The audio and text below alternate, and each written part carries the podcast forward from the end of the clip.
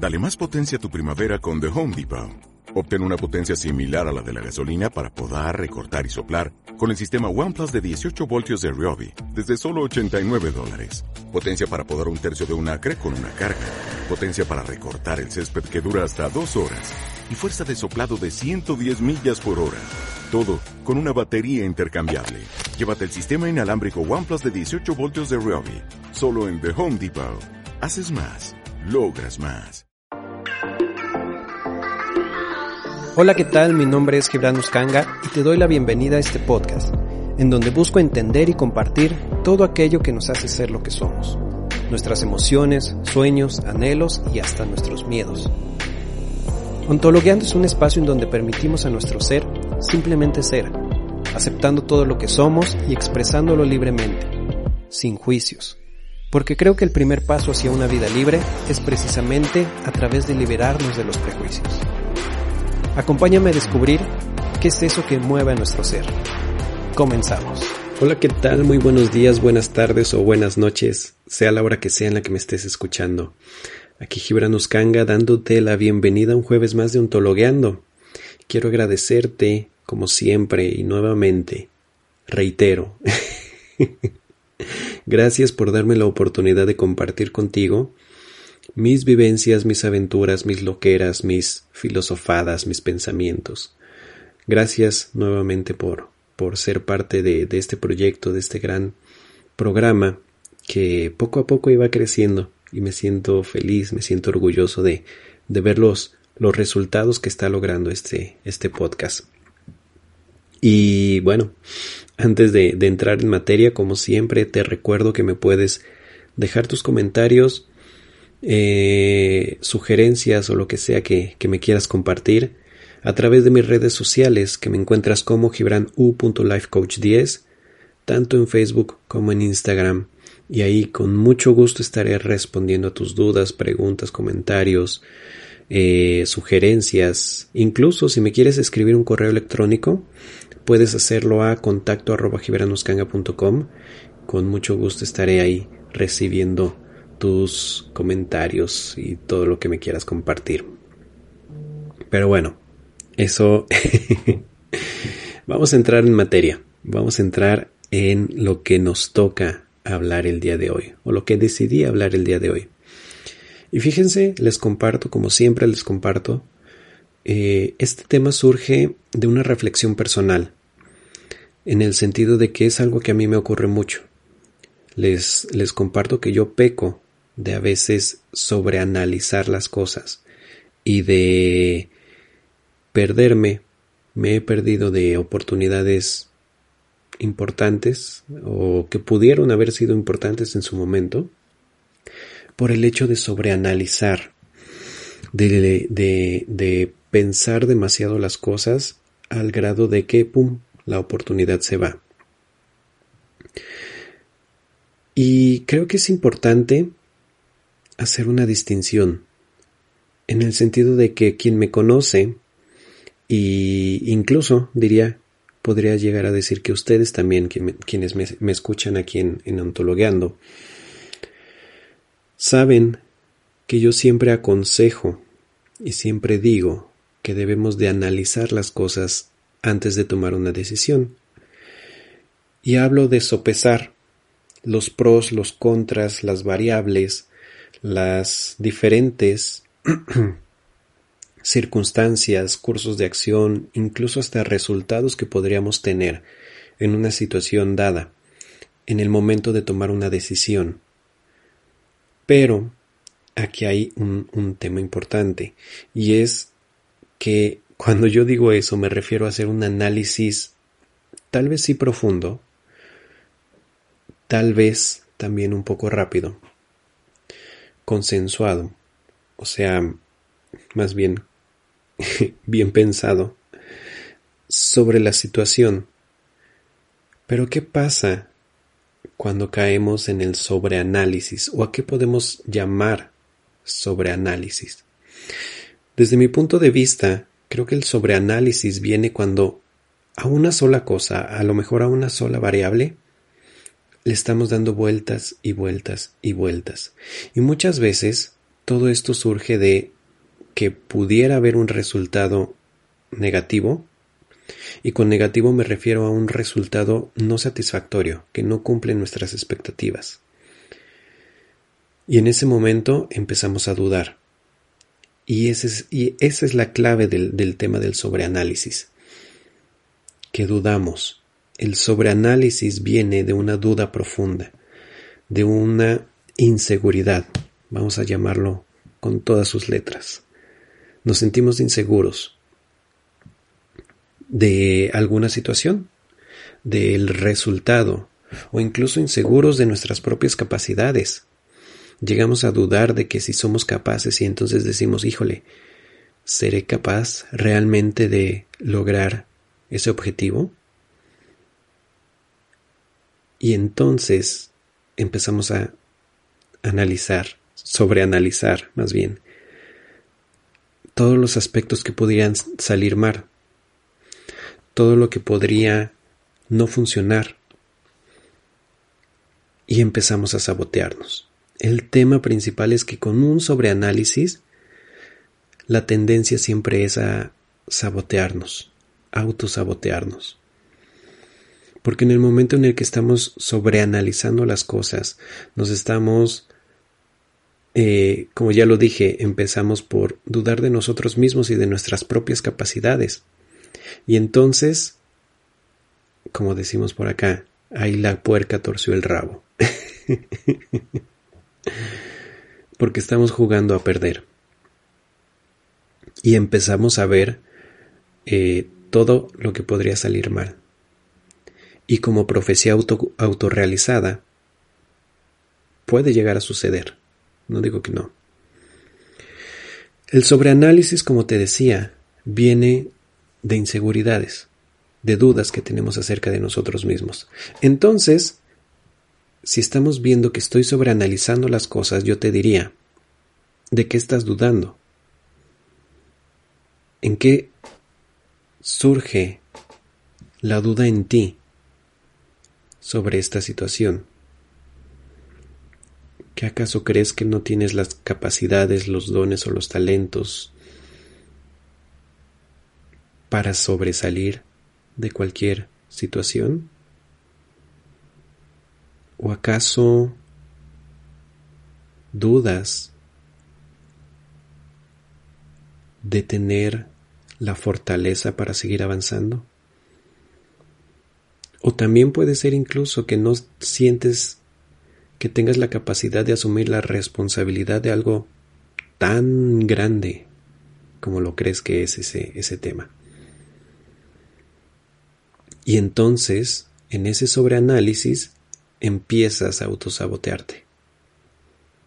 Empiezas a decir, ay, sí, es que, y si hago esto, pero y si pasa lo otro, y si no sale lo que espero y si no resulta como yo quiero y si me equivoco y si la riego y si me dice que no y si y si y si y si y el tema es que todos todos esos y si están enfocados en lo negativo.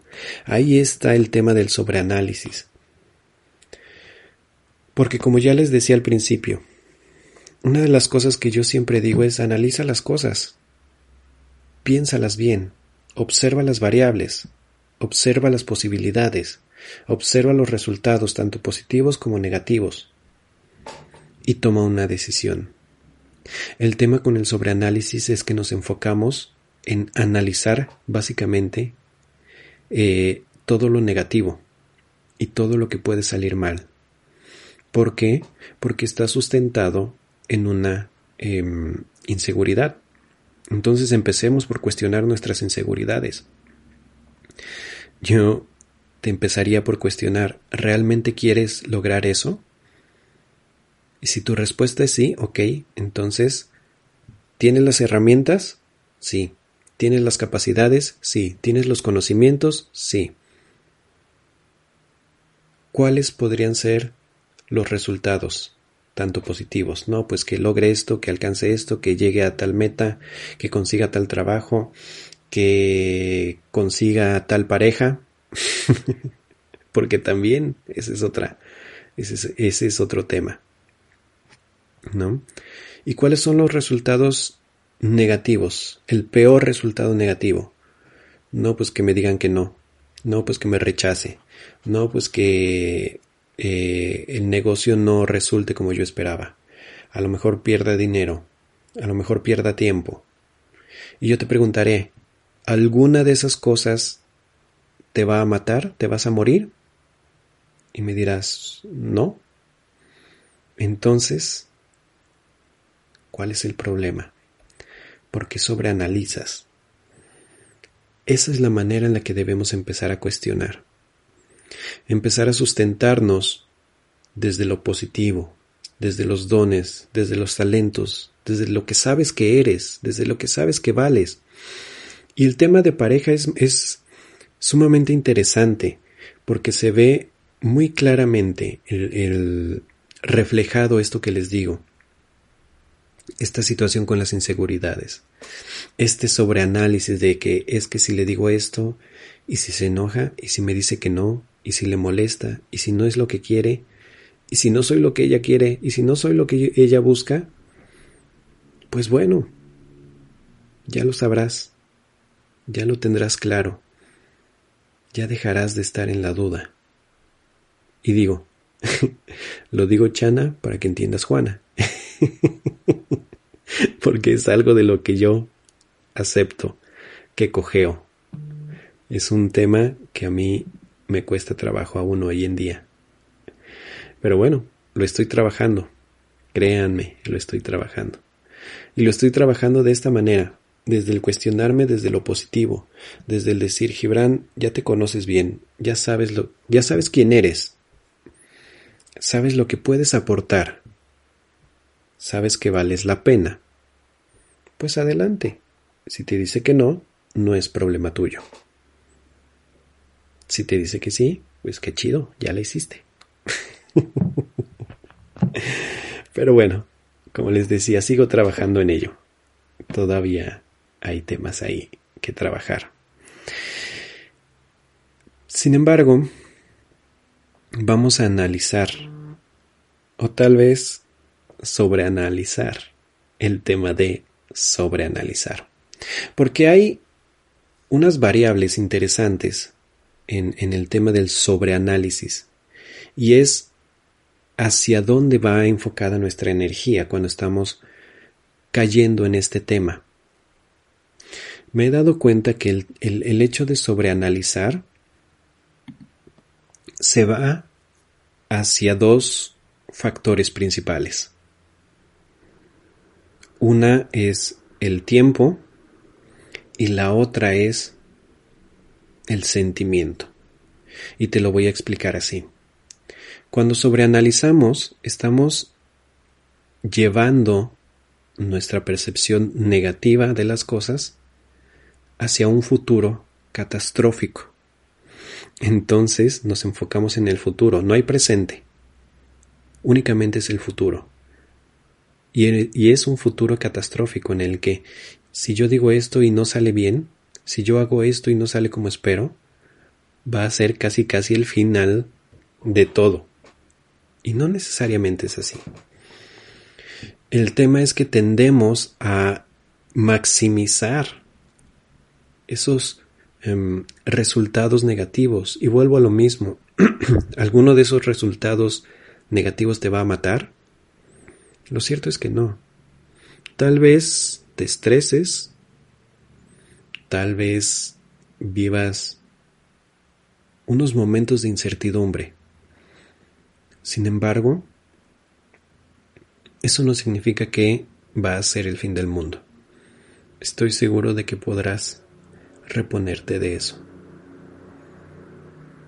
Entonces, ¿qué tal si empiezas a proyectar también los resultados positivos y las cosas positivas que sí podrías lograr o llegar a tener o llegar a alcanzar pero sustentado desde lo que ya conoces y ya sabes que tú tienes y que tú puedes dar y aportar. Esa es la clave. Y luego, cuando yo digo que, que también el tema de sobreanalizar va enfocado hacia sentimientos, el sentir, es que nos vamos hacia cómo nos vamos a sentir en el momento en el que fracasemos. Y con tal de adormecer esa sensación, casi casi ya no actuamos. Dejamos de hacer. El tema es que nos estamos torturando con la cabeza. Los pensamientos siguen ahí dando vueltas y generando estrés y más estrés y, si yo hubiera y si yo hiciera y si yo... Cállate. Calla la mente un segundo. Y date la oportunidad de sentir. Yo te preguntaría, ¿qué estás sintiendo? No, pues temor. ¿De dónde viene ese temor? Pues de a lo mejor de enfrentarme a algo nuevo, algo distinto, algo que no conozco. Ok, perfecto. Ya, ya identificaste el miedo, ya identificaste el temor. ¿Eso te va a matar? ¿No vas a salir vivo de ahí? ¿Te impedirá lograr alguna otra cosa? Y tú dirás, pues no, no del todo. Entonces, ¿qué te detiene? Creo que lo pienso demasiado. Exactamente. Creo que lo pensamos demasiado. Pensamos demasiado las cosas. Y, y, repito, no es porque esté diciendo que esté mal el pensar y el analizar. Soy fanático de pensar y analizar las cosas. Pero llega un punto en el que el plan, ese plan que hicimos, debemos tirarlo y debemos ponernos en acción, empezar a movernos, empezar a trabajar. Hay una cosa en coaching que yo la digo mucho y que incluso la he compartido aquí en, en, en el podcast, que decimos que solo la acción mata el juicio. Y yo tengo bien claro que cuando alguien llega conmigo y está en este tema de sobre analizar y sobrepensar las cosas, yo le digo, ¿cuál es el siguiente paso? Y ya me dirás, no, pues esto. Y yo te diré, vas, hazlo. Llegó la hora. No, no, no, no, no, no, pero es que, y si no funciona, bueno, eso no lo sabemos. No lo sabemos aún. Lo sabrás en el momento en el que lo lleves a cabo. Actúa. Recuerda, Solo la acción mata el juicio. Es momento de dejar de sobreanalizar. Ten tu plan, sí, analízalo. Observa diferentes cursos de acción por si las cosas no salen como esperabas. Ten un plan B, un plan C, incluso hasta la Z. pero tenlos como, como una red de apoyo, una red salvavidas. Lo demás es pura acción, es solamente llevar a cabo las, las cosas, es llevar a cabo lo que tenías en la mente, es darte la oportunidad de simplemente hacerlo. Y sé, sé que da miedo, también he estado ahí. Pero una de dos. O te das cuenta que tal vez ese no era el camino ideal para ti. O la otra, te das cuenta de lo capaz que eres y de que tienes el poder de hacerlo y de lograrlo. Pero solo lo sabrás en el momento en el que lo lleves a la acción. Recuerda, y te lo repito, solo la acción mata el juicio. solo la acción mata el juicio. Tal vez es momento de actuar. Tal vez es el momento de moverte. Nunca sabremos cuál será el resultado de las cosas si no actuamos, si no lo llevamos a la acción. En coaching decimos que la palabra decisión significa decir sí a la acción. Cuando estamos dudando, cuando estamos pensando mucho en las cosas, no estamos actuando. No estamos permitiendo que esa acción se manifieste y que los resultados de esa acción se manifiesten. Por eso es momento de decir sí a la acción y de actuar, de dar el paso siguiente, de moverse, sin desistir. y bueno, por ahí la dejamos por hoy. Eso era lo que quería compartir con ustedes el día de hoy. Y quiero como siempre agradecerles por acompañarme una semana más, un jueves más de Ontologueando. A lo mejor este episodio es un poquito más corto. He tenido una semana bastante movida, entonces eh, eso me, por un lado me motiva, me, me mantiene motivado y por el otro me preocupa porque no quiero descuidar este podcast. Pero bueno, aquí estamos y seguimos al pie del cañón. No nos rendimos. Y pues nada, como siempre te digo, sígueme en mis redes sociales, comparte este podcast. Si conoces a alguien que crees que le pueda servir, que le pueda ayudar, adelante, compárteselo. Sígueme en mis redes sociales, déjame tus comentarios.